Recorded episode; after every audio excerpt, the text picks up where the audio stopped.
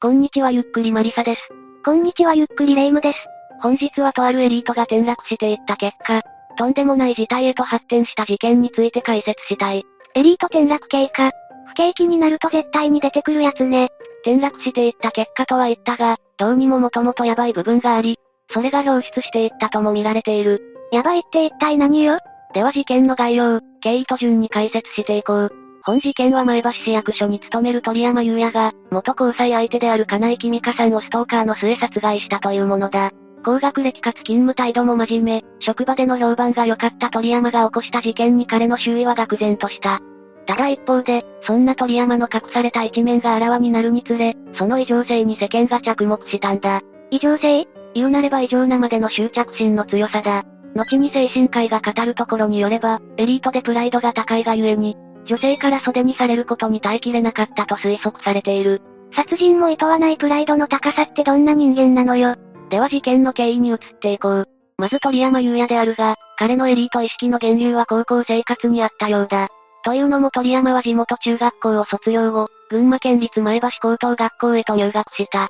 この高校は群馬県内でも屈指の進学校として知られており、その偏差値は68と優秀だったんだ。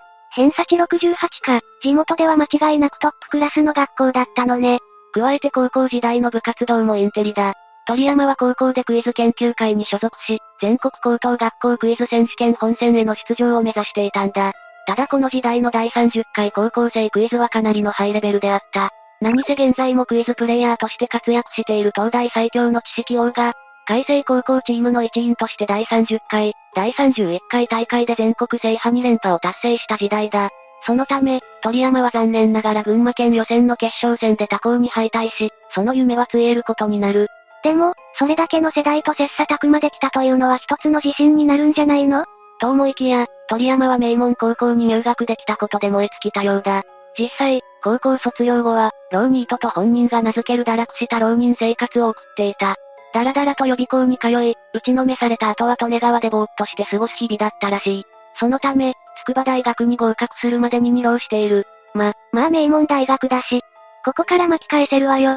大学では災害対策などを学んでいたようだが、あまり活力に満ち溢れた生活ではなかったようだ。これは鳥山の Facebook に投稿された次の言葉からもわかる。親以外の人間様には迷惑をかけない範囲でゆっくり自分的に楽しく過ごすつもりです。就活なり院のなんちゃらが始まる同級生年齢や、今年成人する同級生学年やら、みんな忙しそうですが僕はゆっくりやっていきます。頑張ってくださいね。かなり灰色の大学生活だったみたいね。打ちのめされていた節はあるが、灰色の生活ではなかったようだ。というのも鳥山は一人の女性と出会っている。まさか、その女性こそが、後に被害者となる金井君香さんだった。彼女は群馬県高崎市出身。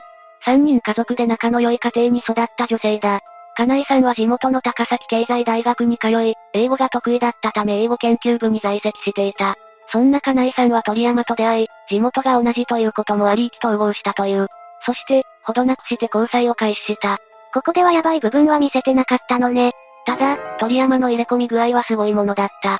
というのも金井さんは、鳥居より先に卒業し広告代理店に就職したんだが、それと同時期に鳥山も自分も大学を中退、4月1日付で前橋市の職員になった。合わせたかどうかはわからないけれど、せっかく入った筑波大を中退したのね。とはいえ、鳥山の仕事ぶりは優秀だった。橋や道路関係の補修修理などの業務を真面目に取り組み、遅刻や人間関係のトラブルもなかったようだ。思い込みは激しいけれど、日常生活では至って普通だったということね。なんだ、今まででヤバい部分なんて全然ないじゃないの。いや、上司や同僚の評判も良かった鳥山だが、学生時代の同級生は不気味さを感じる場面もあったと供述している。言うなれば、それは何をしでかすかわからない、そう思わせる部分があったそうだ。でも大人になってマシになったということじゃないの？実はこの同級生の評価の方が正しかった。鳥山は真面目に職員をやる一方で、金井さんに暴力を振るっていた。これは2018年の9月頃始まったそうだ。ええー、あれだけのめり込んでたのにどうして暴力？ことの切片は徐々に気持ちが冷めていった金井さんが、別れ話を行ったことだった。この別れ話に対して、鳥山は決して受け入れようとはせず、強い執着心を見せるようになった。後に供述したように、鳥山は彼女がいなければ生きていけないとすら考えていたようだ。そこまで思い詰めていたのか。それゆえに鳥山はストーカーと化し、金井さんの自宅に押しかけて暴力を振るい出した。この交際相手の表変に金井さんが父親に相談したところ、父親は埼玉県警へ通報。それで警察が駆けつける事態へと発展したんだ。また通報を受けた警察は9月17日に、鳥山に対して金井さんへ接触しない、暴力を振るわない旨の警告を口頭で行ったんだ。さすがにこの事態に鳥山もまずいと考えたのか、特に揉めることもなく警告を受け入れたそうだ。警察に逆らったらヤバいとは理解していたのね。が、これはあくまで一時しのぎに過ぎず、鳥山のストーカー行為は収まらなかった。結局金井さんは鳥山の行為に耐えきれず、地元に戻っていたんだ。そして、改めて地元高崎の警察に相談したそうだ。それで相談を受けた群馬県警が、鳥山に対して2度目の口頭注意を行った。だが、やはり鳥山のストーカーは収まらず、金井さんの自宅周辺をうろついていたようだ。これ被害届出して明確に事件として取り扱ってもらった方がいいんじゃないの？それとも警察がまた面倒くさがって手を出さなかったの？いや、警察も目をつけていたが、金井さん本人が事件化することを望まなかったようだ。それで被害届を出すようなことはなかった。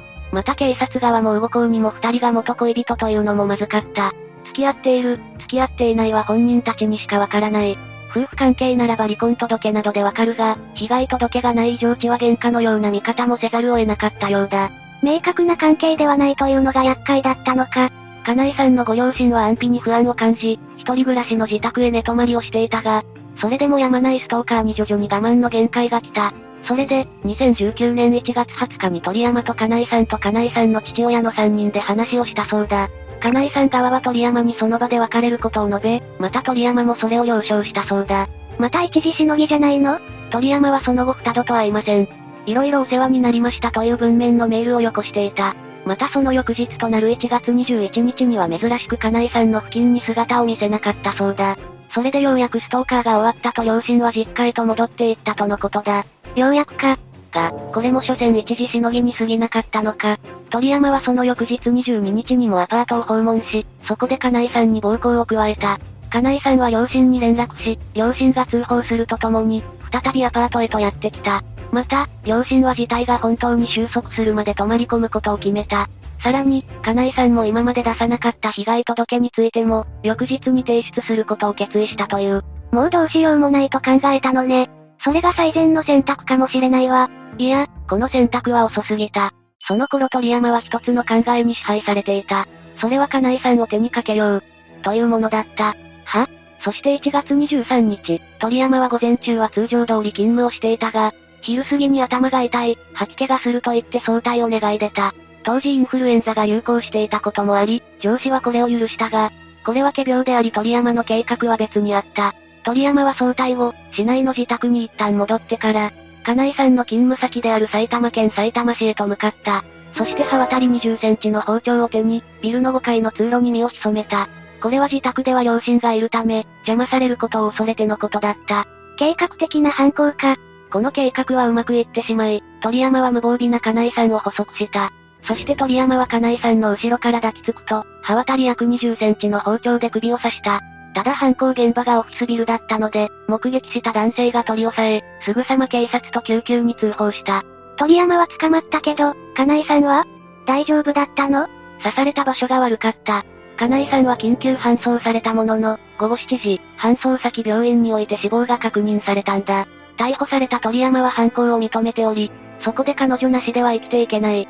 と前述の言葉を語ったそうだ。殺しておいて何を言うのよ？一旦事件としては異常だ。やっぱり別れ話と殺意が結びつくのが不思議だわ。悲しくなるのはわかるけれど、手にかけようはないわ。最初にも言ったが、エリートでプライドが高い人間は、女性から別れ話をされたことに強い怒りを覚えるケースがあるそうだ。SNS では寄捨て人を気取っていたが、鳥山も実はエリート意識があったのではないかと推測されている。執着心だけじゃないということね。それでも理解しにくいけれど、最後になりますが被害に遭われた方に哀悼の意を表します。最後までご視聴ありがとうございました。